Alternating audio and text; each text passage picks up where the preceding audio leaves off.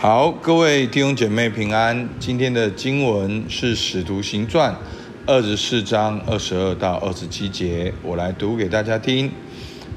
腓力斯，腓力斯本是详细晓得这道，就支吾他们说：“且等千夫长吕西亚下来，我要审断你们的事。”于是吩咐百夫长看守保罗，并且宽待他。也不拦阻他的亲友来攻击他。过了几天，腓力斯和他的夫人犹太的女子土西拉一同来到，就叫了保罗来听他讲论信基督耶稣的道。保罗讲论公义节制和将来的审判。腓力斯甚觉恐惧，说：“你暂且去吧，等我，等我得。”便再叫你来。腓力斯又指望保罗送他钱银钱，所以屡次叫他来和他谈论。过了两年，波求菲斯都接任接了腓力斯的任。腓力斯要讨犹太人的喜欢，就留保罗在监里。好，那我们看到呢，今天的保罗呢，哦，继续。哦，被带到犹太的罗马巡抚面前审问。好，啊，继续的在这个过程里面，诶，在今天的经文呢，我们就看到腓利斯跟保罗。那原来腓利斯是详细晓得这道的，所以呢，他其实也算是有一点点的啊保护保罗。然后呢，他吩咐百夫长看守保罗，并且宽待他，也不拦阻他的亲友来攻击他。好，所以其实保罗是好，因为腓利斯应该对这个信仰是保持了一个开放的态度，而且知道这个信仰其实并没有影响到啊什么罗马政权啊，或者真正带来了城市什么问题。好，所以呢，他就宽待保罗。那很特别的是呢，不止他宽待保罗，他还邀请他的太太，好，是犹太的女子土西拉，好，一同来到，就叫保罗来听他讲论信基督耶稣的道，好，所以呢，所以你可以看到这个巡抚呢，他又详细晓得这道，他又对保罗很宽容，又带他的太太来一起听保罗。分享什么？分享信基督耶稣的道，这是一件很夸张的事情。好，那这个犹太地区是殖民地，那他是罗马的巡抚。那既然会想要听保罗讲论信基督耶稣的道，好，这个经文说信基督耶稣的道，就是邀请保罗直接的去好分享福音。好，所以这是一个很夸张的事情。那其实我们回到前面就可以看到，这就是保罗的初心。当保罗要回到耶路撒冷的时候，门徒跟他讲，劝他讲不要回去，一定在那边犹太教的犹太人一定会找他麻烦。那甚至有先知说，哦，这个呃主人要上他锁链，然后就会怎么样？这是保罗的命运。好。但是保罗还是要回去耶路撒冷，为什么？他明知道有锁链，他还是要回到耶路撒冷，因为透过他被锁链的过程，然后被审判的过程，保罗就能够好好的讲论福音，从送到哪边就讲到哪边。所以弟兄姐妹，这让我们看到一个。很不一样的思考。其实你不要看问题是问题，你要看上帝的旨意是什么。哦，所以你你你如果把保罗这个变成一部电影，这有点像《木马屠城记》。所以保罗用一个最十字架的方法。就是他被逮捕，然后来经过罗马兵丁、十夫长、百夫长、千夫长，到罗马的巡抚面前，然后之后他面见的官会越来越大，然后一个、两个、三个，他都变成在做见证。其实某个角度来讲，他在帮基督教在罗马的世界里面做公关呢。而且是最厉害的公关，是当时最能够讲清楚福音的人，他能够勇敢的去做，所以这给我们一个很大的信心。所以弟兄姐妹，你不要害怕你现在所面临的问题跟挑战。那当然，你内心里面要诚实跟正直的。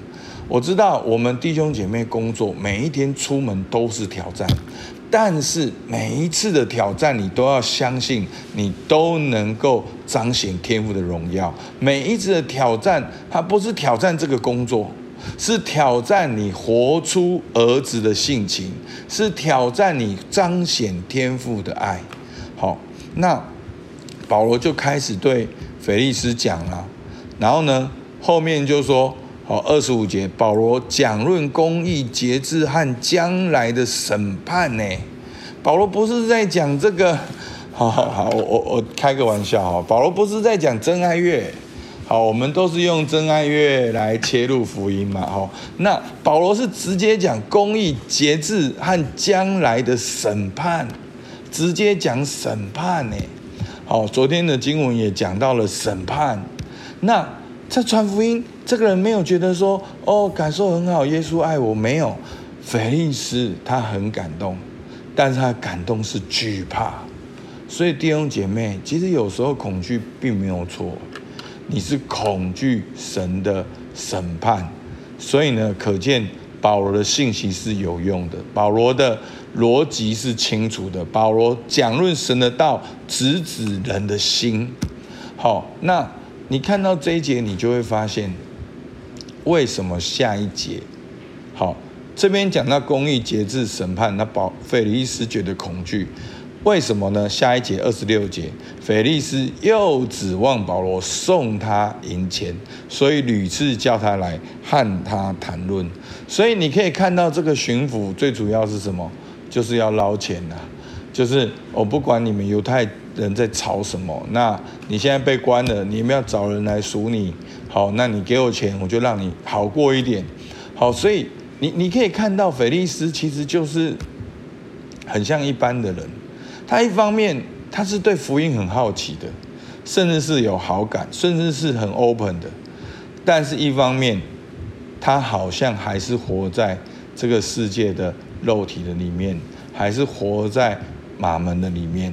好，其实这样的状态是很很普遍性的，大部分的人好是这样的。好，二十七节过了两年，好，所以呢，保罗又整整被关了两年。好，波求菲斯都接任了菲利斯的任。菲利斯要讨犹太人的喜欢，就留保罗在监狱里面。好，那所以呢，我们我们可以看到呢，这个我们可以看见保罗他在狱中也能够对官长传讲福音。其实每一位基督徒都是神国大使。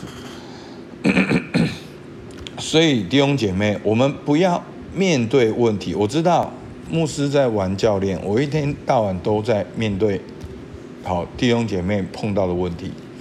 但是我有个感动，当你面对问题、解决问题，永远是问题。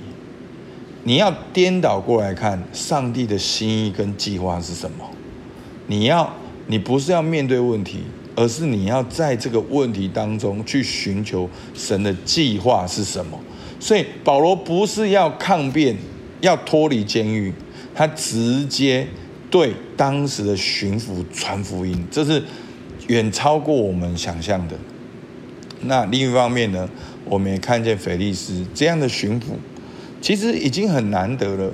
他已经详细知道这道这个福音的道，他也喜欢听，也被感动，但是他一方面也贪恋财物，一方面也害怕犹太人。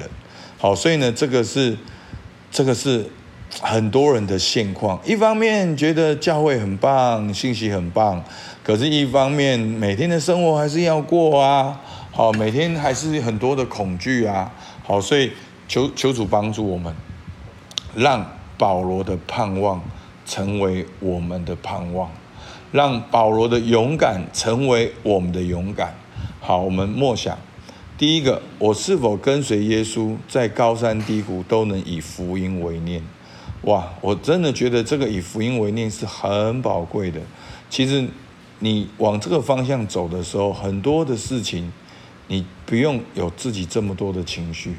好，那第二个，我的生命是否如腓力斯，一方面渴望福音，一方面又贪恋马门？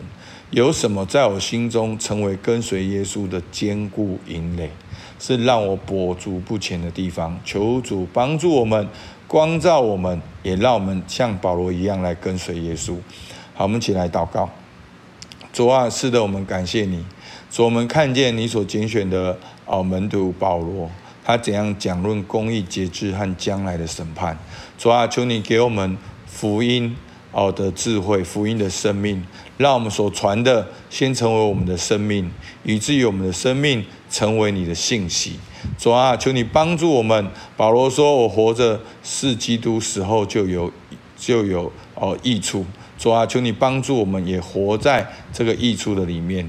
主啊，让我们真的哦，主啊，能够专一的来跟随你，让你成为我们的唯一。主，听我们祷告，奉靠耶稣基督的名，阿门。好，我们到这边，谢谢大家。